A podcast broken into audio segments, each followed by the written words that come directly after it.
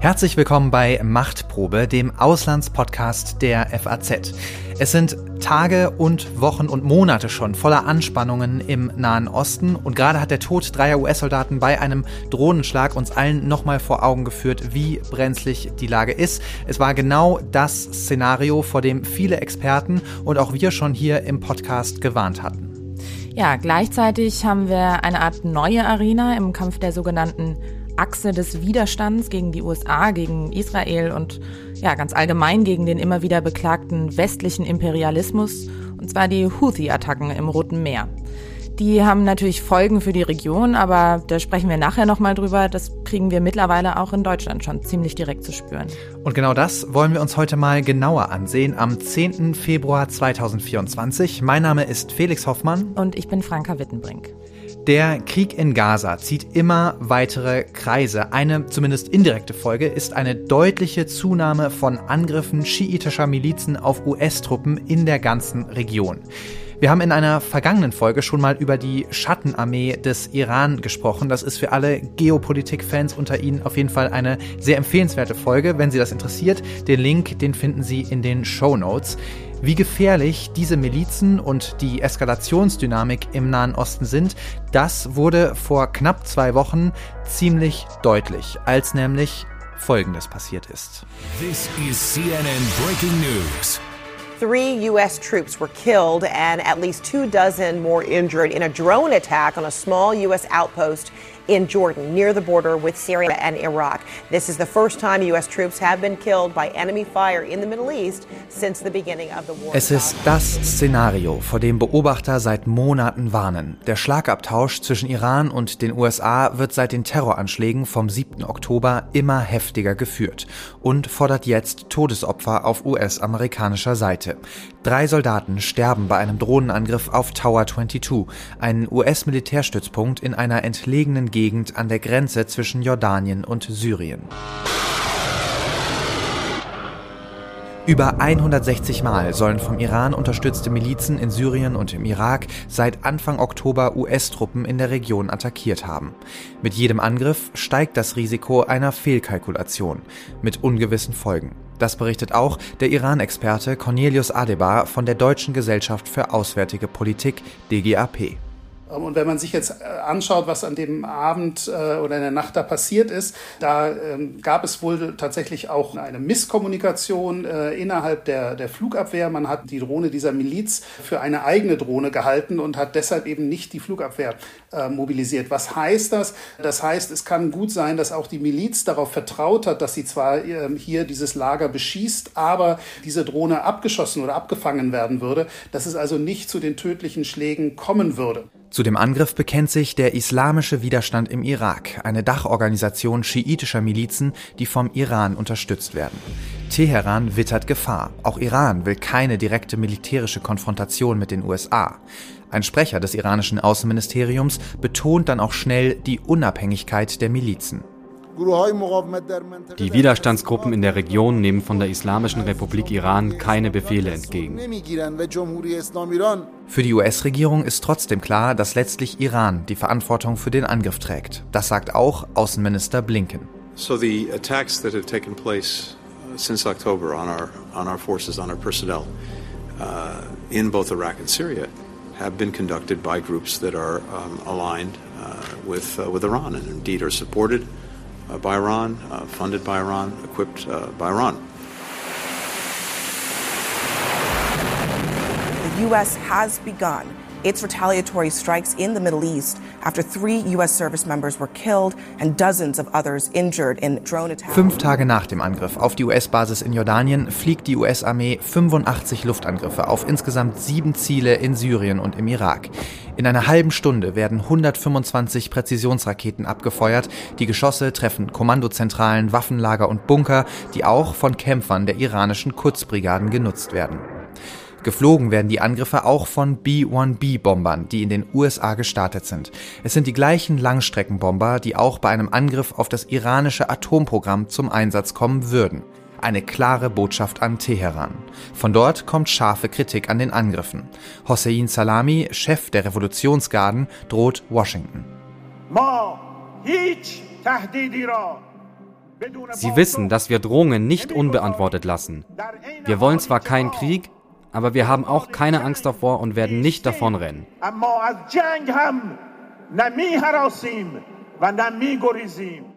Teheran und Washington, beide bewegen sich auf demselben schmalen Grat. Niemand will eine offene Konfrontation, aber zu deeskalieren und damit Schwäche zu zeigen, ist keine Option. Beide Seiten verbinden deshalb Drohungen mit beruhigenden Signalen. Die USA greifen Iran nicht direkt an. Und die irakische Miliz Kataib Hisbollah erklärt kurz nach dem tödlichen Angriff in Jordanien vorerst keine US-Truppen mehr anzugreifen. Vermutlich auf Drängen ihres wichtigsten Sponsors Iran wir sind da ein bisschen im Bereich, im, im Reich der Spekulation, aber das verdeutlicht zumindest, dass eben äh, Iran gemerkt hat, das war äh, deutlich zu viel, ähm, also Tote und Verletzte unter äh, US Service Personnel, das kann, ähm, können die USA nicht unbeantwortet lassen ähm, und dass sie daraufhin dann eben der Miliz zu verstehen gegeben haben, dass sie sich hier jetzt äußern und zwar eben also in, in dieser Art von Zurückhaltung äußern müssen. Trotz allem geht der Schlagabtausch im Nahen Osten weiter. Der nächste US-Angriff folgt in der Nacht von Mittwoch Mittwoch auf Donnerstag. The United States has tonight launched a drone strike in the Iraqi capital Baghdad, killing a senior leader of an armed pro-Iran group. Auf den Straßen Bagdads versammeln sich daraufhin Menschen und protestieren. Amerika ist der Teufel. Die Lage im Nahen Osten bleibt brandgefährlich.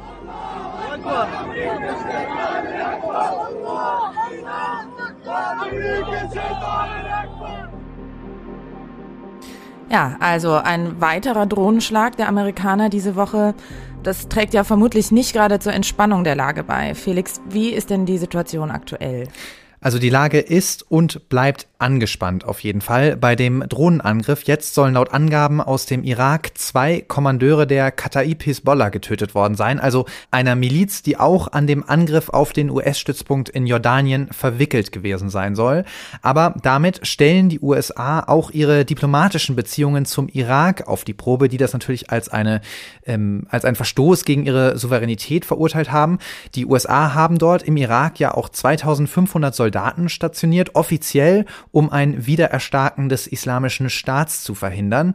In jedem Fall dreht sich die Eskalationsspirale im Nahen Osten weiter. Das meint auch unser Korrespondent in Beirut, Christoph Erhardt. Im Irak sehen wir jetzt ja gerade, dass die beiden Administrationen immer tiefer in diese Konfrontation mit Iran und seinen arabischen Verbündeten hineingezogen wird. Das sind Angriffe, die bleiben nicht ohne Folgen. Wir müssen abwarten, ob es jetzt doch Vergeltung wird durch die Milizen selber. In jedem Fall zahlt Washington einen Preis dafür, denn der Druck, die amerikanischen Truppen aus dem Land abzuziehen, der wird immer größer, je länger diese Konfrontation andauert und je öfter eben auch äh, sich die Iraker durch amerikanische Angriffe auf irakischem Boden gedemütigt fühlen. Wir haben es von Christoph gehört, offensichtlich keine besonders einfache Lage für Biden und seine Regierung.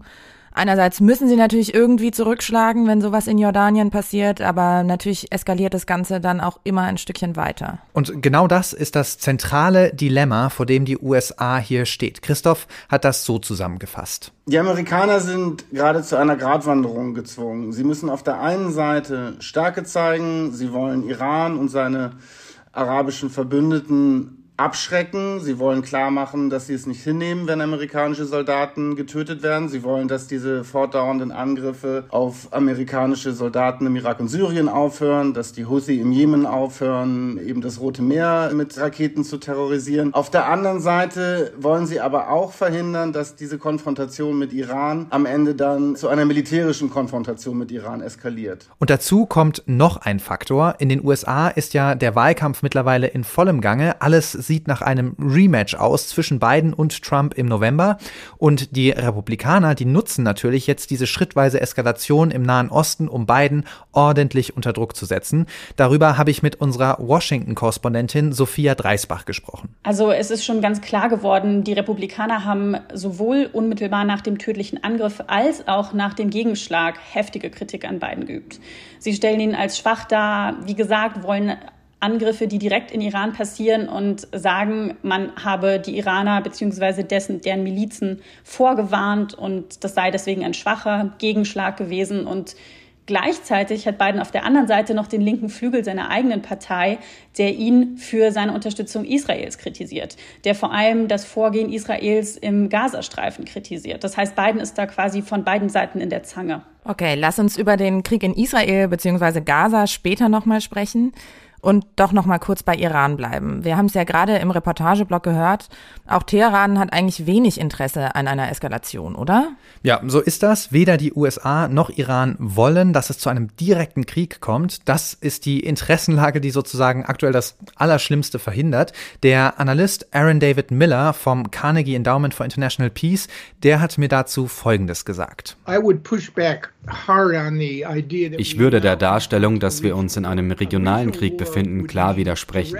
Ein solcher regionaler Krieg würde bedeuten, dass es direkte amerikanische oder israelische Militärschläge in Iran selbst gibt und dass auch der Iran sein eigenes Raketenarsenal gegen Israel und US-Truppen in der Region einsetzt.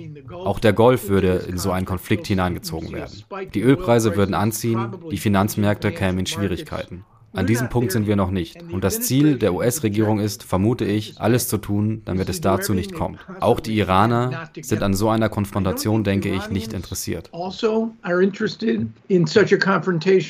Und auch der Iran-Experte Cornelius Adebar von der Deutschen Gesellschaft für Auswärtige Politik sieht eher ein vorsichtiges Vorgehen in Teheran. Wenn man jetzt zum Beispiel auf den Terrorangriff der Hamas vom 7. Oktober blickt, dann wäre es ja durchaus denkbar gewesen, und darüber haben wir auch diskutiert, dass Iran direkt im Anschluss eine zweite, dritte, vierte Front eröffnet gegen Israel aus dem Libanon, aus Syrien oder zusammen mit Verbündeten im Westjordanland. Dazu haben wir auch eine Folge gemacht zu der Frage, an wie vielen Fronten Israel wohl kämpfen müssen wird. Der Link ist auch in den Show Notes. Cornelius Adebar sagt dazu auf jeden Fall. Aber das hat Iran eben genau nicht gemacht. Und auch die Reaktion, so von sich weisend äh, sie jetzt auf diese jüngsten Anschläge war, diese besagte im Irak ansässige Miliz, Kataib al-Hisbollah, die haben eben auch im, in der Folge zugesagt, sie würden keine weiteren Angriffe mehr auf die amerikanischen äh, Truppen durchführen. Das ist sozusagen ein sehr, sehr gefährliches Spiel, aber eben halt auch der Versuch Irans über seine, die ihm verbundenen Truppen in der Konfrontation zu bleiben, diese Konfrontation aber nicht zu überreißen. Ja, das geht gut, solange es gut geht und dann ist man eben in einer neuen Situation. So hat Adebar das zusammengefasst und das fand ich eigentlich sehr treffend. Ja, Iran will also eigentlich keine direkte Konfrontation mit den USA. Trotzdem gab es ja jetzt die drei toten amerikanischen Soldaten. Wie passt das zusammen? Es ist ja die Strategie der Iraner, ihre eigene Sicherheit in der Region mit einem Netzwerk von Milizen zu untermauern, die man finanziert, bewaffnet und ausbildet. Die Iraner, die nennen das Vorwärtsverteidigung. Das hat den großen Vorteil, dass man Sicherheitsrisiken eben fernab vom eigenen Territorium bekämpfen kann und natürlich, dass Teheran seine Milizen dazu nutzen kann, anzugreifen, ohne sich die Hände dreckig zu machen, zum Beispiel die USA, Saudi-Arabien oder eben Israel. Und dann hat Teheran eben immer noch eine glaubhafte Abstreitbarkeit, weil sie immer sagen können, das waren wir nicht, das war die Miliz, so wie wir es eben ja auch im Reportageblock schon gehört haben. Die Kehrseite ist aber natürlich, dass diese Milizen auch eigene Ziele haben, eigene Entscheidungen treffen. Und ja, es ist eben keine Armee mit klaren Befehlsstrukturen. Und das birgt eben auch eine große Gefahr für Teheran. Dazu Iran-Experte Adebar. Auch der Anschlag der Hamas am 7. Oktober ist ja nach allem, was wir wissen, weitaus mehr gewesen, als Teheran lieb war. Also er ist nach den zumindest veröffentlichten Geheimdiensterkenntnissen von Israel und den USA nicht von Teheran angeordnet worden. Ähm, er ist wahrscheinlich nicht mal sind die Menschen, äh, die offiziell in Teheran in Kenntnis gesetzt worden äh, von der Hamas. Das heißt, auch Teheran war überrascht. Und das ist genau so ein Beispiel, wo die Verbündeten, die sich Teheran da mit diesen Milizen aufgebaut hat, wo sie durch eigenmächtiges Handeln eben die mittel- bis langfristigen Pläne Teherans zu durchkreuzen scheinen. Und das kann eben auch dazu führen, dass äh, dann diese Akteure losgehen und äh, Anschläge oder eben Angriffe unternehmen, äh, von denen sich dann Teheran mühsam distanzieren muss. Und das ist eigentlich eine typische Dynamik zwischen staatlichen Sponsoren und ihren Proxys, denn deren Interessen, die decken sich natürlich nie zu 100 Prozent. Also irgendeine Abweichung, größer oder kleiner, gibt es da immer. Und oft haben Proxys eben schon einen Anreiz, mehr Gewalt anzuwenden, mehr zu eskalieren, als es dem Sponsor lieb ist. Warum? Weil es die, ihnen, also den Proxys, hilft bei der Rekrutierung zum Beispiel oder um ihre Glaubwürdigkeit zu stärken und weil sie eben ein Stück weit zumindest davon ausgehen können, dass ihr Sponsor sie schon irgendwie in den Schutz nimmt und raushaut, wenn es brenzlig wird. Schließlich hat man ja Geld investiert, politisches Kapital und die Proxys, die haben natürlich diesen strategischen Nutzen der ja glaubhaften Abstreitbarkeit, denn wenn man jetzt tatsächlich angegriffen wird von so einer Miliz, dann steht man natürlich vor der schwierigen Frage, gegen wen sich der Gegenschlag richten soll. Also die USA zum Beispiel, Wer ist denn jetzt wirklich verantwortlich für die drei toten Soldaten in Jordanien? Ist es die Miliz, die die Drohne abgefeuert hat? Oder ist es der Iran, der das Geld, die Ausbildung, vielleicht sogar die Drohne selbst geliefert hat? Sind es beide? Also, und die gleiche Überlegung, die kann man natürlich auch mit Blick auf Israel und die Hamas anstellen. Auf jeden Fall macht man es sich zu einfach, wenn man für jeden Angriff in der Region einfach allein Iran verantwortlich macht. Das meint auch unser Korrespondent Christoph Erhardt. Ich kann mir vorstellen, dass die Iraner schon diese Milizen aufgefordert haben, eben die Amerikaner zunehmend unter Druck zu setzen, aus dem Irak abzuziehen zum Beispiel oder eben die Amerikaner für ihre Unterstützung für Israel bezahlen zu lassen. Ich glaube aber nicht, dass die Iraner jeden einzelnen Angriff anordnen. Und womöglich haben auch diese Gruppen selber ein Interesse daran, sich eben als weitgehend unabhängige Akteure darzustellen. Ja, im Prinzip könnte man also sagen, dass Teheran gewissermaßen Geister gerufen hat, die es jetzt nicht mehr los wird. Oder ist das zu viel gesagt? Ja, ich finde genau das eine super spannende Frage. Hat der Iran sich verzockt? Weil kurz sah es ja nach dem Terrorangriff der Hamas so aus, als wäre der Iran der große Gewinner in diesem ganzen Chaos. Die Normalisierung zwischen Saudi-Arabien und Israel wurde auf Eis gelegt. Das wäre ja de facto eine Anti-Iran-Allianz gewesen. Dem großen Feind Israel wurde ein empfindlicher, furchtbarer Schlag versetzt. Die Frage der Palästinenser steht wieder ganz oben auf der globalen Agenda und die Kritik an Israel und an seinen Unterstützern, die wird immer lauter. Aber dieses Bild, das hat sich so ein bisschen relativiert. Dazu nochmal Christoph. Ich glaube, inzwischen haben die Iraner es eben mit Auswirkungen dieses Terrorangriffs zu tun, die unangenehm sind für das Regime. In den vergangenen Jahren war es eigentlich meistens so, dass was man so Eskalationsdominanz nannte, auf Seiten der Iraner war. Weil man wusste, wenn wir jetzt dieses Spiel der Eskalation weitertreiben, Iran wird quasi bereit sein, diese Eskalation dann immer noch ein Stück weiter zu treiben, als es zum Beispiel die Saudis bereit sind oder die Emiratis bereit sind. Ich glaube, jetzt mit einem Israel, das zu allem entschlossen ist, das sehen wir hier im Libanon äh, besonders gut, ist dieses Spiel sehr viel schwieriger, weil jetzt hat man da einen Gegner, der am Ende sagt, okay, wenn es dann am, wenn es dann zum Schwur kommt, dann kommt es zum Schwur. Und ich glaube, da tun sich die Iraner eben auch schwer mit diesen üblichen Spielchen weiterzumachen. Weil sie zündeln immer weiter und sie können eben nicht aufhören zu zündeln, weil auch dann würden sie ihr Gesicht verlieren. Ja, Abschreckung ist eben immer auch so ein bisschen ein Psychospielchen. Also natürlich geht es um militärische Fähigkeiten und Kapazitäten eines Staates, hat er sie oder hat er sie nicht, aber es geht auch darum, dass glaubwürdig ist, dass dieser Staat seine Kapazitäten im Ernstfall auch benutzt und einsetzt. Und da, denke ich, hat sich das Bild vom Iran ein Stück weit geändert seit dem 7. Oktober. Iran war letztlich nicht bereit, seine Schattenarmee in vollem Umfang zu mobilisieren, um aus der Situation der Schwäche seiner Gegner, in dem Fall Israels, Kapital zu schlagen. Oder einfacher gesagt, Teheran kann zwar Chaos verursachen, aber traut sich nicht wirklich in die Offensive zu gehen. Und noch etwas ist klar geworden, an Zwischenfällen wie zum Beispiel jetzt dem in Jordanien sieht man, dass der Iran seine Milizen doch nicht immer ganz unter Kontrolle hat. Felix, dann lass uns doch jetzt mal über die neueste Arena sprechen, in die sich dieser Konflikt ausgeweitet hat. Das Rote Meer und der Jemen. Ja, also hier ist ein Akteur, der wirklich Kapital geschlagen hat aus der Situation, zumindest stand jetzt die Houthis. Die haben nach dem Terrorangriff der Hamas und der harten militärischen Reaktion der Israelis nämlich damit begonnen, Schiffe im Roten Meer zu beschießen und auch zu kapern. Und sie machen das aus Solidarität mit den Palästinensern, das sagen sie zumindest selbst, und um eben Druck aufzubauen auf die internationalen Unterstützer Israels, insbesondere die USA. Allerdings stecken da wohl auch noch andere Gründe dahinter, meint auch Ahmed Nagy, der führende Analyst für Jemen bei der International Crisis Group. For the Houthis, they gain a lot of popularity inside and outside Yemen. Die Houthis werden immer beliebter, sowohl im Jemen als auch außerhalb. Und wenn ich Beliebtheit sage, dann bedeutet das, dass sie künftig wesentlich leichter Leute rekrutieren können. Ihre Angriffe treffen auf breite Unterstützung. Das ist sehr wichtig für sie. Zweitens wollen die Houthis ein Signal senden an regionale Akteure, aber auch an Akteure außerhalb der Region, dass sie nicht länger irgendeine kleine Truppe im Jemen sind. Sie haben einen riesigen Einfluss in einer strategisch wichtigen Region wie dem Roten Meer, der Meerenge Bab el-Mandab und dem Golf von Aden. Dieser strategischen Stärke soll jetzt Rechenschaft getragen werden.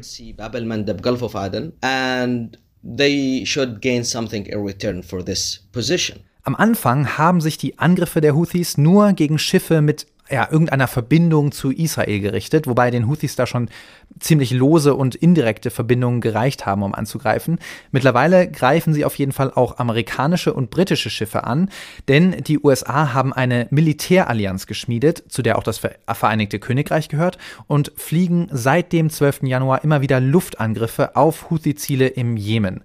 Bisher hat das allerdings nicht dazu geführt, dass die Houthis ihre Angriffe eingestellt hätten. Dazu nochmal unsere Washington-Korrespondentin Sophia Dreisbach. Die ersten Angriffe kamen ja im Januar und Biden hat damals gesagt, die Warnungen wurden bisher in den Wind geschlagen. Aber die Amerikaner und die Partner können nicht zulassen, dass diese Angriffe weitergehen. Auf den internationalen Handel, aber eben auch auf die eigenen Seeleute. Und man sagt deswegen, grundsätzlich dienen die Angriffe quasi dem Versuch, die Spannungen da wieder zu mildern und die Stabilität wiederherzustellen. Aber gleichzeitig ist natürlich die Frage, wie effektiv das ist. Denn die militärischen Fähigkeiten sollen eingedämmt werden. Es gab Angriffe auf Waffenlager, auf Raketensysteme, aber sie sind nach wie vor ja im vollen Gange. Ja, Sophia hat es gerade gesagt, es geht auch darum, den internationalen Handel zu schützen. Welche Rolle spielt denn da das Rote Meer? Also das Rote Meer spielt auf jeden Fall eine sehr zentrale Rolle, denn es ist ein Nadelöhr für den Welthandel. Da muss man zum Beispiel durch, wenn man zum Suezkanal will.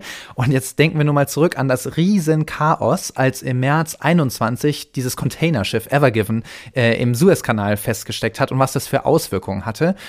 Und jetzt die Effekte dieser angespannten Sicherheitslage im Roten Meer, die merken wir sogar hier in Deutschland. Also Tesla zum Beispiel musste in seiner Fabrik bei Berlin äh, die Produktion weitgehend einstellen, weil dort Teile gefehlt haben. Oder Ikea hat Lieferschwierigkeiten und so weiter und so fort. Also man merkt es wirklich, einfach weil rund 12 Prozent des Welthandels über das Rote Meer abgewickelt werden oder wurden.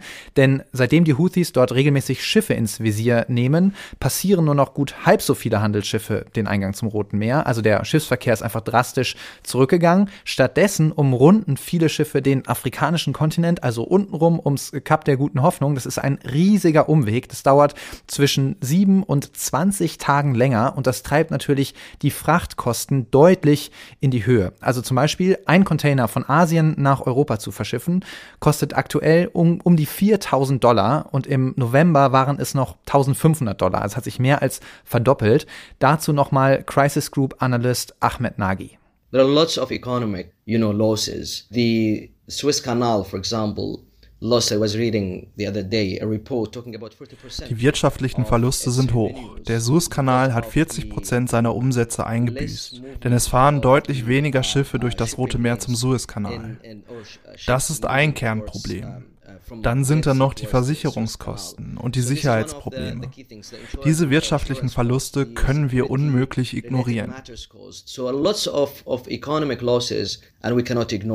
Und die Blockade des Roten Meers, die trifft auch Israel ganz direkt, denn das Rote Meer, das spaltet sich ja oben im Norden auf an dieser an, an der Sinai-Halbinsel nordwestlich, also Oben links geht es zum Suezkanal und äh, nordöstlich, also oben rechts, geht es bis zum südlichsten Zipfel Israels zur Hafenstadt Eilat. Und der Umschlag im Hafen von Eilat, der ist seit Beginn dieser Angriffe um 85 Prozent eingebrochen. Und es sind nicht nur die Angriffe auf die Schiffe, sondern auch der Ort selbst wird immer wieder von den Houthis beschossen mit Drohnen. Äh, ich war im November selbst vor Ort und das ist schon beeindruckend. Also man fährt da auf die Küste zu, vor einem irgendwie die Hotelburgen, das ist so ein Tauchferienort, äh, das Meer vor einem und eben links und rechts neben der Straße stehen so riesige Luftabwehrgeschosse in alle Richtungen ausgerichtet. Das ist schon krass und es macht einfach deutlich, dass der Schaden für Israel eben nicht nur wirtschaftlich ist, sondern diese Angriffe, die zwingen die Israelis eben auch militärische Ressourcen abzustellen und so verschaffen die Houthis eben der Hamas ein wenig mehr Luft zum Atmen. Ja, man sieht also, die Bedrohungen durch die Houthi haben sehr konkrete Auswirkungen in Israel und in der Region natürlich sowieso. Aber Felix, du hast es vorhin beschrieben, selbst im kleinen Brandenburg bekommt man es zu spüren. Ja, wer genau diese Houthi eigentlich sind und was sie wollen, das erklärt uns jetzt unser Kollege Yannick Müller.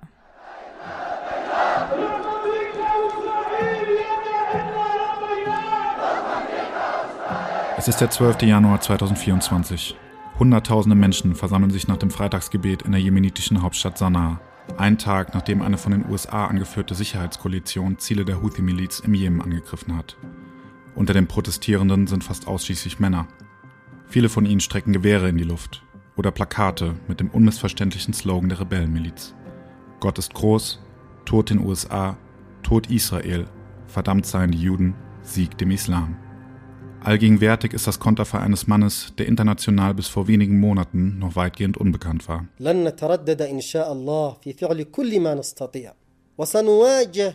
Wir werden nicht zögern, wir werden die Amerikaner konfrontieren.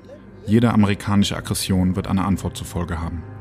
Der Mann, der der größten Militärmacht der Welt in einer Fernsehansprache unverhohlen droht, ist Abdul Malik al-Houthi, Anführer der gleichnamigen Miliz.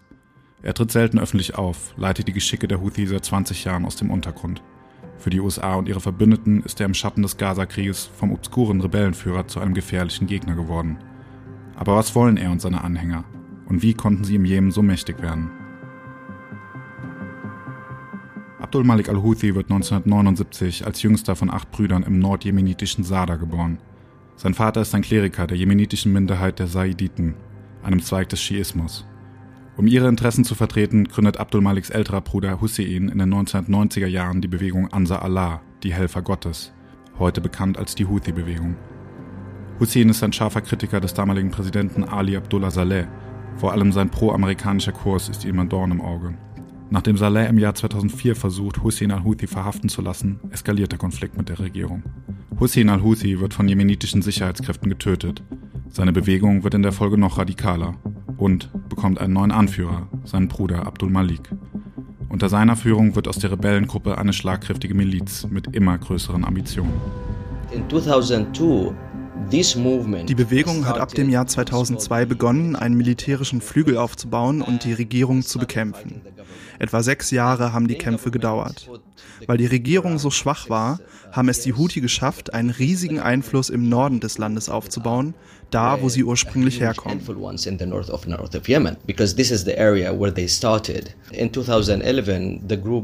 Ab 2011 haben sie dann versucht, weitere Gebiete unter ihre Kontrolle zu bringen. Während des arabischen Frühlings konnten sie auch ihren politischen Einfluss vergrößern. 2014 haben sie es dann geschafft, die jemenitische Hauptstadt Sanaa einzunehmen. Damit sind sie zur de facto Regierung in der nördlichen Hälfte des Landes geworden. Und in dieser nördlichen Hälfte leben etwa 65 Prozent der jemenitischen Bevölkerung. Sagt der Jemen-Analyst der Crisis Group Ahmed Nagy. Nachdem die Houthi den kurz zuvor gewählten Präsidenten Mansour Hadi zur Flucht nach Saudi-Arabien gezwungen und das jemenitische Parlament aufgelöst haben, wendet sich Abdul Malik al-Houthi in einer Fernsehansprache an das jemenitische Volk. Diese verantwortungsvolle und historische Initiative sei im Interesse des Jemens, verspricht er. Doch nur kurz darauf nimmt der Krieg noch verheerendere Ausmaße an. In Saudi-Arabien wächst die Sorge, dass mit der Miliz auch der mit ihr verbündete Iran an Einfluss an seiner südlichen Grenze gewinnt. Das Königreich ruft die sogenannte arabische Militärallianz ins Leben. Das Ziel ist, das jemenitische Volk vor einer radikalen Bewegung zu schützen. Einer Bewegung, die sich mit Iran und der Hisbollah verbündet und nahezu das ganze Land eingenommen hat. Das Ziel ist, die legitime Regierung Jemens zu verteidigen und das Ziel ist, den Weg für Verhandlungen zu ebnen, damit sich der Jemen in Richtung einer besseren Zukunft bewegen kann. Das sagt der damalige saudische Botschafter in den USA, Adel al-Jubir, über die sogenannte Operation Decisive Storm.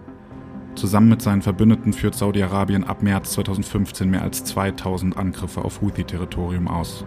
Fast neun Jahre später ist die Bilanz katastrophal. Tausende Zivilisten sterben, der Bürgerkrieg tobt ununterbrochen und die humanitäre Lage im Jemen ist schlimmer als je zuvor. Die Militärallianz kann bis heute fast keine Landgewinne erzielen. Die international anerkannte Regierung Jemens hat über weite Teile des Landes noch immer keinerlei Kontrolle. Die Houthi wiederum entwickeln sich unter der Führung Abdul Malik al-Houthis zu einer immer mächtigeren Miliz und sehen in sich selbst längst keine Rebellenbewegung mehr. Man muss sich nur ihre Erklärung anhören, die sie nach jedem neuen Angriff abgeben. Da sagen sie nicht, wir sind Ansar Allah oder wir sind die Houthi. Sie sagen immer, wir sind die jemenitische Armee, wir sind die Republik Jemen. Die Umstrukturierung des politischen Systems im Jemen ist längst nicht mehr das einzige Ziel. Nach Ansicht vieler Beobachter verfolgt man eine gemeinsame Agenda an der Seite Irans, der Hisbollah, Syriens und der Hamas als Teil der sogenannten Achse des Widerstands. Durch ihre Angriffe auf Israel sowie auf Handelsschiffe im Roten Meer sind die Houthi im Gaza-Konflikt zu einer weiteren Kriegspartei geworden und haben internationale Bekanntheit erlangt. Abdul Malik al-Houthi hat es geschafft, aus einer Stammesmiliz eine Streitmacht zu formen, die längst nicht mehr nur im Jemen gefürchtet wird. Die Houthi haben also über die vergangenen Jahrzehnte einen immer größeren Einfluss im Jemen erlangt. Jetzt nutzen sie den Krieg in Gaza, um sich als Unterstützer der Palästinenser zu profilieren, aber eben auch, um international stärker wahrgenommen zu werden. Vielen Dank an Yannick für diese Zusammenfassung. Der Iran hat ja auch hier wieder eine sehr zentrale Rolle gespielt, aber wir haben ja vorhin schon gehört, dass man da durchaus differenzieren muss. Was lässt sich denn in Sachen Iran mit Blick auf den Jemen bzw. auf das Rote Meer sagen? Also, dass die Houthis und der Iran eng zusammenarbeiten, daran besteht gar kein Zweifel. Das sagen auch die Houthis zum Beispiel selber, berichtet Ahmed Nagy. Nicht mal die Houthis bestreiten, dass sie gute Beziehungen und eine Allianz mit Iran haben. Letzten Oktober hat der Anführer der Bewegung Abdel Malek al-Houthi gesagt, und ich zitiere seine Worte, er hat gesagt, wir koordinieren uns vollständig mit der Achse des Widerstands, was ja eine militärische Allianz unter der Führung Irans ist. Aber man darf iranische Unterstützung eben nicht verwechseln mit iranischer Befehlsgewalt. Die Houthi, die waren immer ein unabhängiger Akteur. 2014 zum Beispiel nehmen die Houthis Sanaa ein, die Hauptstadt des Jemen, und das zumindest laut Informationen aus Sicherheitskreisen in den USA gegen den Rat aus Teheran. Sie haben sich da also ja widersetzt. Ahmed beschreibt die Beziehung zwischen Iran und den Houthi dann auch eher als militärische Allianz und nicht als die eines Sponsors und seinem einfachen Proxy. But when we say there's support or there's Iranian support given to the Houthis, wenn wir sagen, dass Iran die Houthis unterstützt, dann bedeutet das nicht, dass die Houthis Proxys des Iran sind. Das wird oft missverstanden. Die Houthis haben immer noch ihre lokalen Dynamiken und sie haben Entscheidungsgewalt, wenn es darum geht, wie sie ihr Territorium verwalten. Man hat das oft bei Entscheidungen auf dem Schlachtfeld beobachten können. Wir können die Beziehung zwischen Iran und den Houthis also als Allianz beschreiben, in der Iran überlappende Interessen mit den Houthis hat uh, where we can see Iran, you know, have this kind of, of mutual, uh, let's say, interest with the Houthis. Natürlich profitieren beide Seiten von dieser Allianz. Also die Houthis werden ausgerüstet, ausgebildet oder jetzt bei den Attacken im Roten Meer zum Beispiel deutet viel darauf hin, dass der Iran sie mit Informationen zu möglichen Zielen versorgt. Und andersrum haben die Houthis zum Beispiel 2019 einen Angriff auf eine Ölraffinerie in Saudi-Arabien ausgeführt, der wirklich schwere wirtschaftliche Folgen für Irans größten regionalen Rivalen Saudi-Arabien hatte. Und jetzt im Roten Meer nehmen die Houthis auch Schiffe unter Beschuss, die den Iranern wirklich lange Kopfschmerzen bereitet haben, weil sie immer wieder Tanker hochgenommen haben, mit denen eben iranisches Öl trotz internationaler Sanktionen in andere Länder geschafft wurde. Das ist sehr stark nutzenorientiert und das gilt aber für beide Seiten. Also auch äh, die Houthis lassen sich eben gerne von Iran unterstützen, sofern es ihnen nützt, aber handeln eben auch eigenständig, wenn sie das für geboten achten. Eigentlich kämpfen die Houthi ja gerade in ihrem eigenen Bürgerkrieg im Jemen. Das haben wir ja gerade im Infoblog gehört. Wie wirkt sich denn da jetzt die Situation im Roten Meer aus? Also, Stand jetzt, muss man sagen, haben die Houthis da wirklich sehr wirkungsvoll einen Hebel angesetzt, über den sie eben dank ihrer geografischen Lage oder der geografischen Lage des Jemens am Eingang zum Roten Meer verfügen. Vor dem 7. Oktober hatten sie die Saudis schon so weit, dass die Saudis ihre Luftangriffe im Land eingestellt und sich an den Verhandlungstisch gesetzt haben. Es gab eine deutliche Entspannung zwischen Saudi-Arabien und Teheran und dann eben auch Verhandlungen mit den Houthis und eine sehr deutliche Deeskalation im Jemen. Aber um wirklich einen nachhaltigen Friedensprozess im Jemen umzusetzen, braucht es auch regionale Partner und internationale Unterstützung. Und da kommen eben die Attacken im Roten Meer ins Spiel. Denn internationale Unterstützung, die wird es nur gegen ein Ende der Angriffe geben. Die Friedensverhandlungen stecken also fest. Wegen der Geschehnisse in Gaza nach dem Anschlag vom 7. Oktober gab es einen Stillstand. Der Deal liegt auf Eis. Und natürlich ist es schwierig für internationale Akteure, irgendein Abkommen zu unterstützen, in dem nicht das Problem der maritimen Sicherheit behoben wird. Es überlagert alles. Und jetzt stehen wir an diesem Punkt, wo wir nicht wissen, wie die Situation im Roten Meer sich weiterentwickeln wird. Und deswegen gibt es auch viel Unsicherheit über die Zukunft der politischen Gespräche zwischen den Houthis, den Saudis und den anderen Parteien. Die Houthi haben auf jeden Fall bewiesen, dass sie in der Region, insbesondere in der Meeresenge Bab al-Mandab, Macht projizieren können. Und das stärkt ihre Stellung innerhalb der sogenannten Achse des Widerstands und könnte ihnen durchaus helfen, mehr Unterstützung aus Iran zu bekommen und damit ja auch im innerjemenitischen Machtkampf wieder an Boden zu gewinnen.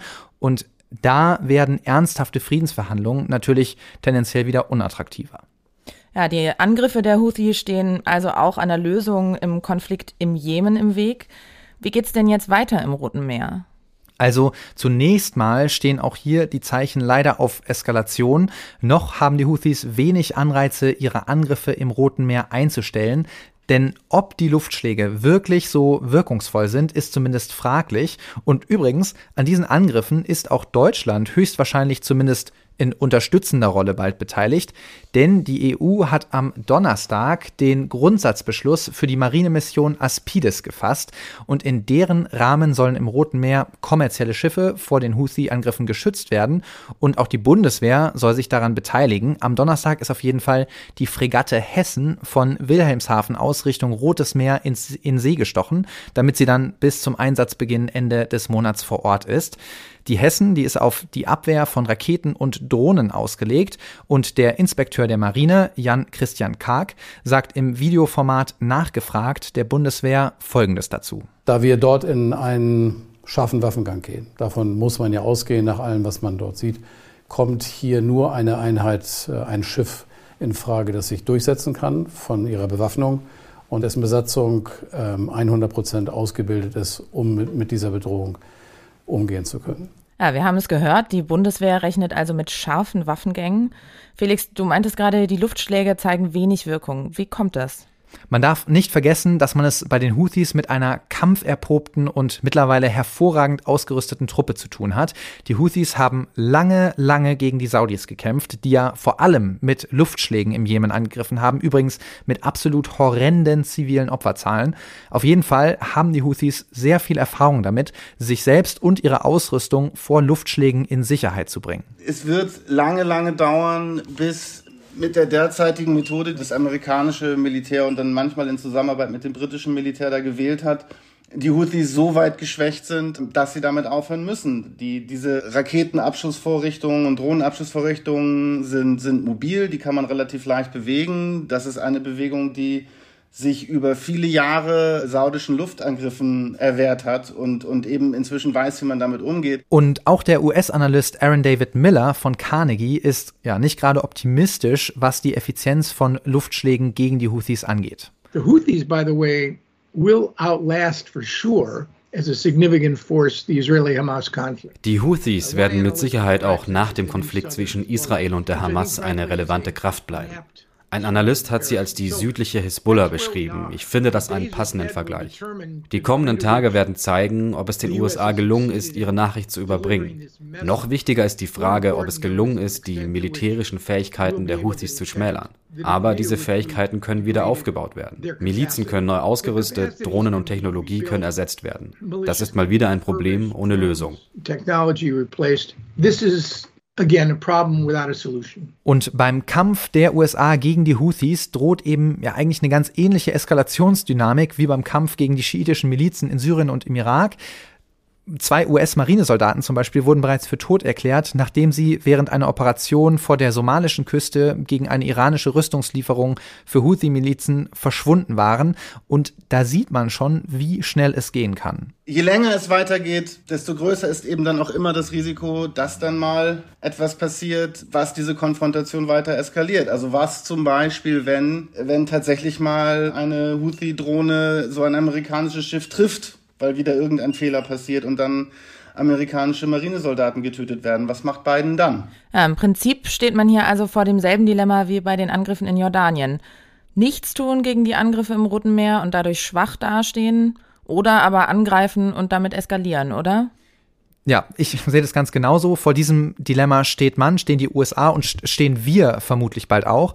Die Luftangriffe, die könnten die Kapazitäten der Houthis nicht nur vergleichsweise wenig schwächen, sondern sie könnten ihnen sogar noch politischen Aufwind geben, denn die nutzen das natürlich für propagandistische Zwecke. Sie stellen sich als heldenhafte Kämpfer gegen die teuflischen USA und das böse Israel dar und damit treffen sie in ihrem eigenen Land, im Jemen, aber auch in der Region und sogar in der ganzen Welt gerade einen Nerv. Also erstens, glaube ich, muss man schon verstehen, dass, dass es sich da um ideologische Überzeugungstäter handelt. Die, die Feindschaft gegen Israel und gegen Amerika ist eben auch ein, ein zentraler Teil der, der, der Ideologie. Also fühlen sie sich eben jetzt auch aufgerufen, in diesen Konflikt einzugreifen.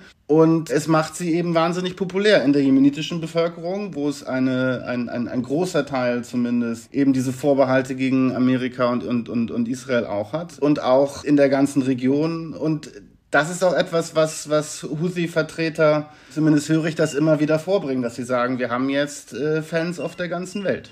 Und ich finde, das ist wirklich ein sehr interessanter Punkt, den Christoph hier macht. Denn die Houthis, die sind wahnsinnig aktiv auf Social Media, ganz besonders auf Plattformen mit vielen jungen Nutzern, wie zum Beispiel TikTok und sie nutzen da nicht irgendwelche obskuren religiösen Referenzen, die keiner versteht, sondern sie beziehen sich zum Beispiel auf die Menschenrechte oder auf das Völkerrecht. Sie haben ein Video veröffentlicht zum Beispiel, in dem sie die Blockade des Roten Meeres für alle Schiffe mit einer Verbindung zu Israel ankündigen und sie begründen das nicht mit irgendwelchen Suren aus dem Koran zum Beispiel, sondern mit dem ersten Artikel der Völkermordkonvention und der Slogan am Ende vom Video, der lautet, die Blockade hört auf, wenn der Genozid aufhört. Also die Houthis, die schaffen es, so wie übrigens auch andere Mitglieder dieser Achse des Widerstands, immer mehr sich so loszulösen von diesem schmuddeligen Terror-Image und werden in vielen Gesellschaften immer öfter als Befreiungskämpfer angesehen. Ich habe ein interessantes Beispiel gefunden, und zwar eine Demo in Manhattan.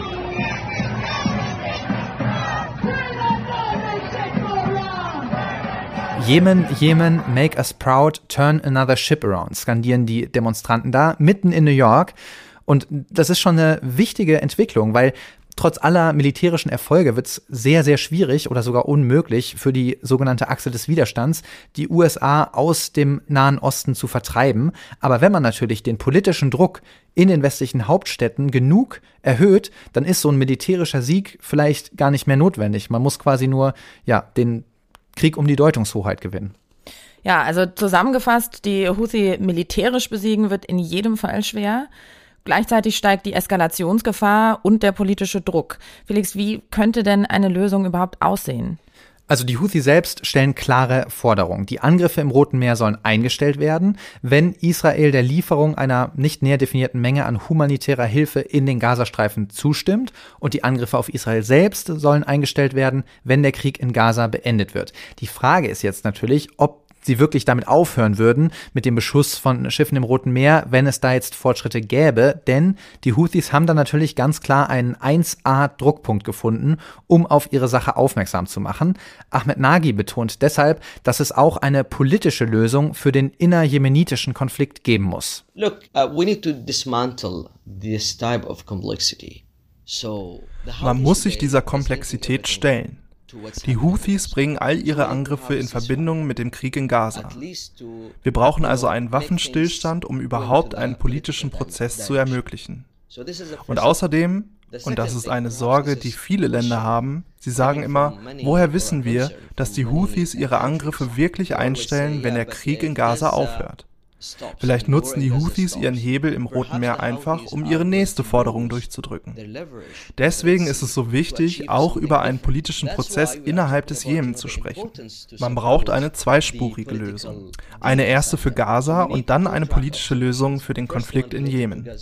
The second one related to the political aspect and the political deal inside Yemen. Ja, das macht die Sache natürlich auch nicht gerade leichter. Nee, sicher nicht. Und um die Sache noch ein bisschen komplizierter zu machen, muss man eigentlich auch Iran und Saudi-Arabien, also die beiden Regionalmächte, mit an den Tisch holen, das betont auch Cornelius Adebar von der DGAP nochmal. Mittlerweile ist sozusagen eine regionale Ordnung auch nicht ohne Iran denkbar. Einfach aufgrund der Tatsache, dass Iran eben diese Verbindungen in die unterschiedlichsten Länder unterhält. Das heißt, man müsste eben auch in äh, regionalen Sicherheitsfragen mit Iran reden und nicht die Ablehnung gegenüber Iran so weit überhand nehmen lassen, dass man meint, man könne diese zu einer regionalen Sicherheit kommen, die, die Iran ausschließt, beispielsweise wo aber Saudi-Arabien beteiligt ist. Das sind so äh, Faktoren, die in der aktuellen Situation aus meiner Sicht eben nicht tragfähig wären. Ja, es hängt also wie so oft alles miteinander zusammen. Der Krieg im Jemen, die Angriffe der Houthi im Roten Meer, der Krieg Israels gegen die Hamas und der Schlagabtausch zwischen den USA und Iran. Um da nochmal ein bisschen Ordnung reinzubringen, holen wir jetzt unseren geschätzten Kollegen Klaus-Dieter Frankenberger mit dazu. Auf geht's. Das große Ganze mit dem ehemaligen FAZ-Auslandschef Klaus-Dieter Frankenberger. Jetzt ist er uns zugeschaltet. Hallo, lieber Klaus. Hallo, Klaus. Hallo, Felix. Hallo, Franka. Ja, Klaus, wir haben gerade schon viel über die USA gesprochen. Die haben ihren Ton gegenüber Israel ja jetzt doch nochmal deutlich verschärft. Es gibt Sanktionen gegen Siedler im Westjordanland. Biden nennt das Vorgehen Israels im Gazastreifen over the top. Wie ordnest du das ein? Ja, zunächst zeigt das Ganze, wie groß der Kollateralschaden ist, den Biden und seine Regierung zu erkennen glauben, den das Verhalten Israels, äh, das militärische Eingreifen, die Art des Eingreifens die Art der Vergeltung hervorrufen. Das hat für Biden innenpolitische Konsequenzen, also was seine eigene Wiederwahlchance anbelangt. Im demokratischen Lager laufen ihm Leute weg. Es zeigt den außenpolitischen Verlust an Reputation, an Stellung, den Israel hat, aber eben auch er. Der Druck wird größer. Die Mahnungen fruchten nicht, muss man ganz klar sagen. Die verpuffen in der letzten Zeit. Und äh, der israelische Regierungschef Netanyahu hat gesagt, wir kämpfen bis zum vollständigen Sieg. Die Frage der Geiseln spielt eine Rolle. Jedenfalls ist das Dilemma, in dem Biden steckt, ziemlich groß. Er muss seine Solidarität mit Israel ausbalancieren, mit Rücksichtnahme auch auf seine anderen Interessen in der Region, seine arabischen Alliierten, die gibt's ja noch dort und deren Einstellungen. Wir reden mal ganz unabhängig von ethischen Fragen ist, wie gesagt, der politische, diplomatische Kollateralschaden groß. Ja, du hast gerade gesagt, die Mahnungen fruchten nicht. Das sieht man auch daran, dass Israel jetzt wohl ernst machen will mit seiner Offensive auf Rafah, also den Ort ganz im Süden des Gazastreifens, Grenzübergang nach Ägypten. Da droht jetzt eine Katastrophe. Mehr als die Hälfte der palästinensischen Bevölkerung, über eine Million Menschen, harren dort aus, haben sich dort in ja, mehr oder weniger Sicherheit gebracht.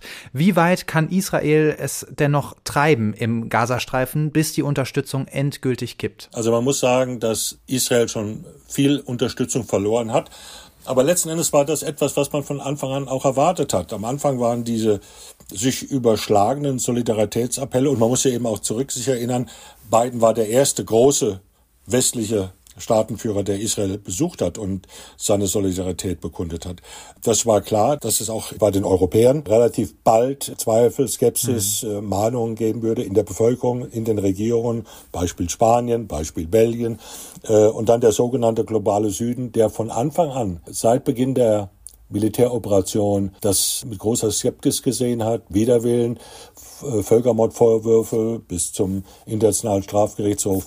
Und das addiert sich mehr und mehr. Das summiert sich zu einem großen Chor der Israel-Gegner, muss man jetzt sagen. Ähm, das Vorgehen ist jedenfalls nicht dazu geeignet, die Freunde Israels in der Welt zu vermehren und ganz eng betrachtet unter dem Gesichtspunkt realpolitischer Interessenwahrung. Selbst wenn man das in, in Rechnung stellt, dass Hamas vernichtet werden wird, dass da ist in Zweifel angebracht, ob das gelingt, einen ganzen Landstrich, einen kleinen Landstrich in Schutt und Asche zu legen, zehntausende Leute dabei sterben zu sehen. ähm, das wirkt schwer. Das hat auch Konsequenzen. Ja, wir haben heute ja viel über den Zusammenhang zwischen dem Krieg in Gaza und der Situation im Roten Meer gesprochen. Wie schätzt du das denn ein? Gibt es überhaupt irgendeine Möglichkeit, diesen Angriffen der Houthi ein Ende zu bereiten, ohne davor eine nachhaltige Lösung für den Nahostkonflikt gefunden zu haben? Also wenn man jetzt mal davon absieht, dass der Zusammenhang, äh, der in deiner Frage angedeutet wird, mir ziemlich propagandistisch vorkommt hm. aus Seiten der Houthis, würde ich sagen, würde ich vom Ende anfangen, das zweite Element, nachhaltige Lösung für den Nahostkonflikt, äh, wann soll das sein? In diesem Jahrhundert? Mit anderen Worten, die Zeitperspektive ist natürlich sehr, sehr, sehr weit in die Zukunft, wenn überhaupt. Ich glaube, dass das nicht so sein wird. Iran muss einen Preis dafür bezahlen, dass es seine Stellvertreter in der ganzen Region schalten und walten lässt. Das gilt in Syrien, das gilt im Irak, das gilt eben auch mit den Houthis.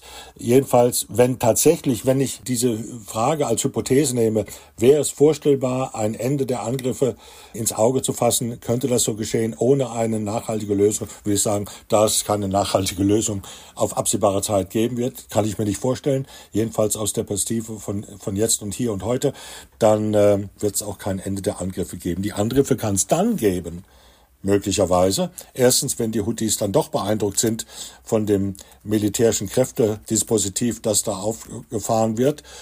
Und zum anderen, wenn Iran zum Beispiel auf Bitten Chinas reagiert, das doch sein zu lassen mit den Angriffen auf die Schifffahrt. Ja, also du klingst da sehr skeptisch. In, inwiefern hängt denn das mit der nachhaltigen Lösung, mit der, mit der Zwei-Staaten-Lösung, über die einmal gesprochen wird, inwiefern hängt das an der Person Netanyahu als Ministerpräsident Israels? Also glaubst du, es wäre dann denkbarer, eine nachhaltige Lösung zu finden, wenn Netanyahu nicht mehr Ministerpräsident wäre? Also zunächst muss man, wenn man die Frage zuspitzt, mit Netanyahu im Amt ja oder nein, da würde ich sagen kurz und bündig nein. Äh, da muss man sehen, dass er eine Regierung anführt von harten, autoritären und äh, fundamentalistisch-messianistischen Kräften, die immer schon gegen eine Zwei-Staaten-Lösung waren.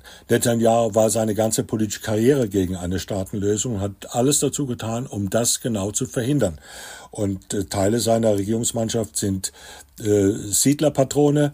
Die Siedler haben überhaupt nicht vor, sich mit einer Zwei-Staaten-Lösung anzufreunden. Das Westjordanland wird beansprucht von ihnen und so sehe ich das nicht, dass es da gibt. Ähm, es gibt den, den Vorstoß der Saudis. Nur bei einer Zwei-Staaten-Lösung, bei der Anbahnung einer Zwei-Staaten-Lösung gibt es wieder eine Aussicht auf eine Normalisierung zwischen beiden Ländern, zwischen Israel und Saudi-Arabien. Saudi-Arabien wäre sozusagen die große Trophäe für Israel in der äh, Normalisierung seines Status, hm. seiner Legitimität, seiner Akzeptanz in der Region. Ohne das ist das auch schwierig. Ähm, man muss aber auf der anderen Seite sagen, sollte unter Netanyahu realistisch und glaubwürdig die Perspektive einer Zwei-Staaten-Lösung am Horizont ansteigen, dann würde das mindestens so fundamental sein wie Nixons Besuch in China, äh, Nixon goes to China, mit der Potenz von drei bis fünf. Das wäre ein unglaublicher Durchbruch, wenn es ernsthaft und realistisch und glaubwürdig gemacht würde. Ja, wir haben es vorhin gehört, auch Deutschland beteiligt sich jetzt an der geplanten EU-Mission im Roten Meer. Das könnte ja durchaus auch noch richtig heikel werden. Klaus, was meinst du? Ist das jetzt die größere deutsche Verantwortung für Sicherheit in der Welt, von der immer wieder geredet wird? Also von, zunächst ist das mal ein Indiz dafür, dass Deutschland seine eigenen und die Interessen seiner europäischen Verbündeten ernst nimmt. Äh, sie ist mit einer Fregatte im Einsatz. Und das ist auch ein bisschen spät. Andere sind schon da. Ich denke an britische Kräfte. Die sind ohnehin in der Region. Warum sage ich das? Deutsche Interessen? Also eine deutsche Reederei gehört zu den fünf größten der Welt. Äh, es gibt eine dänische Reederei, sie gehört quasi zur EU. Es gibt eine französische Reederei, die gehört zur EU. Und dann gibt es noch unter anderem eine chinesische. Also haben wir eigene Interessen dort zu verteidigen. Und das ist richtig. Und wenn wir uns dran denken, und das, ich will jetzt überhaupt nicht äh, kleinreden. Ich finde das gut, dass das gemacht wird. Es ist richtig, dass man dort auftritt und sagt, wir nehmen unsere Interessen, wenn es sein muss, auch robust wahr und riskieren es. es der Einsatz ist, wie es gesagt wird, der ernsthafteste Marineeinsatz seit mehreren Jahrzehnten. Die Sache ist ohnehin ernst, aber Deutschland und seine Partner in Europa in Australien, Amerika, können nicht einfach hinnehmen, dass aggressive Kräfte sie aus der Region rausdrängen. Das ist nicht akzeptabel. Mir fällt auf, bei dieser ganzen Aktion, oder ist mir in Erinnerung gekommen, und wir sprachen schon einmal darüber, dass über einen solchen Zusammenhang, über die Hypothese eines solchen Einsatzes ein deutscher Bundespräsident mal die Flint ins Korn geworfen ja. vor, vor rund 14 Jahren war das, als Köhler gesagt hat, müssen wir nicht als größte, als wichtigste Exportnation die Seewege vielleicht sogar eines Tages militärisch schützen. Der sprach ja nicht nur über Afghanistan. Und dann setzte der Krawall ein und die Empörungswelle schwappte über ihn und er gab seinen Rücktritt bekannt. Heute ist das nicht weniger ernst. Im, im Grunde ist es heute noch viel ernster als damals, weil Houthi beispielsweise sind ja militärisch aufgerüstet worden und ausgerüstet worden von Iran. Aber dass das gemacht wird, ist jedenfalls ein Zeichen, dass man Interessen heute eigene wirtschaftliche, politische, andere Interessen militärisch wahrzunehmen scheint. Und das scheint mir eine, nicht, nicht des Militärischen wegen, sondern weil es anders nicht geht. Ja, ich glaube, das Argument hatte Herr Röttgen auch gemacht in unserem Podcast Anfang des Jahres. Könnte man vielleicht auch nochmal nachhören, der Hörtipp an dieser Stelle. Jetzt äh, lass uns aber nochmal über diese EU-Mission sprechen. Damit beteiligt sich Deutschland ja indirekt an der Militärkoalition, die auch die USA schon geschmiedet haben, also an diesen äh, Militärschlägen, Luftangriffen im Jemen. Und ich frage mich so ein bisschen, hat da die US-Regierung nicht einfach die Büchse der Pandora bildlich gesprochen aufgemacht, denn Jetzt haben sie einmal angefangen, äh, Houthi-Stellungen anzugreifen. Jetzt können sie auch nicht mehr wirklich aufhören, ohne Ergebnisse vorzuweisen. Und wenn man sich jetzt mal überlegt, dass ja die Saudis auch mit Luftschlägen gegen die Houthis vorgegangen sind und da wirklich krachend gescheitert sind, obwohl sie null Rücksicht auf Verluste genommen haben. Ja, ist das nicht so ein bisschen ein, wieder so ein eskalatorischer Teufelskreis, in dem man sich da begibt und an dem wir ja jetzt auch wieder indirekt äh, dann beteiligt sind mit einer Fregatte? Zunächst würde ich einfach sagen, die Fregatte ist äh, zum Schutz der Seewege da. Sie ist zunächst auf Abwehr ausgerichtet. Wenn sie angegriffen wird, wird sie entsprechend reagieren.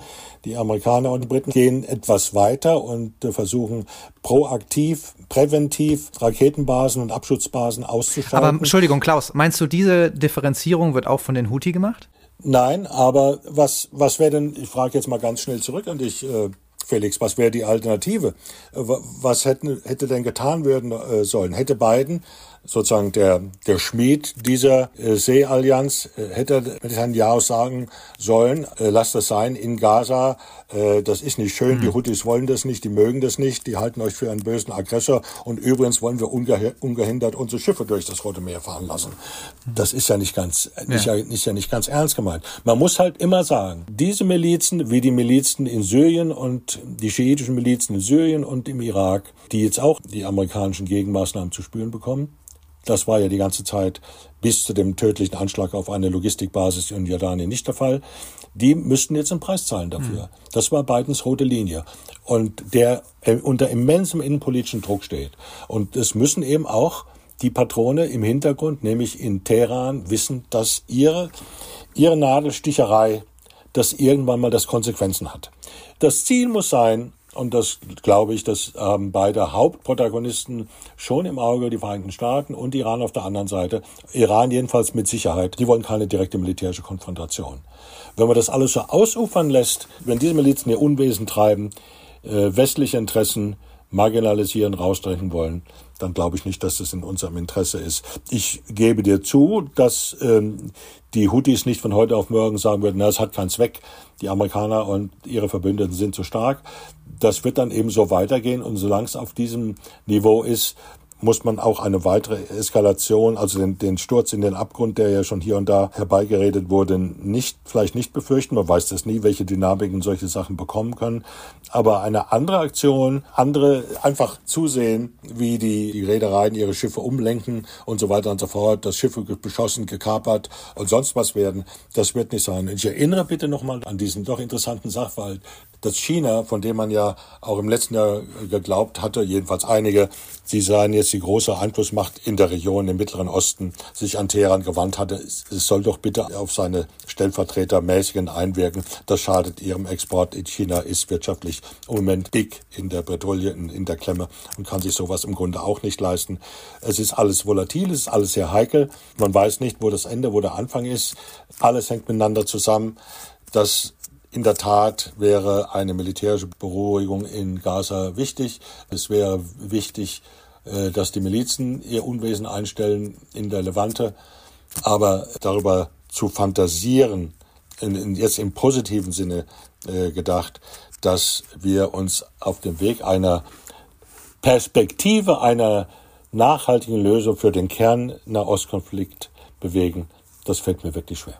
Es geht gut, solange es gut geht und dann ist man eben in einer neuen Situation. Sozusagen, so hat mir das ja Herr Adebar gesagt. Vielen, vielen Dank, lieber Klaus, für deine Einschätzung.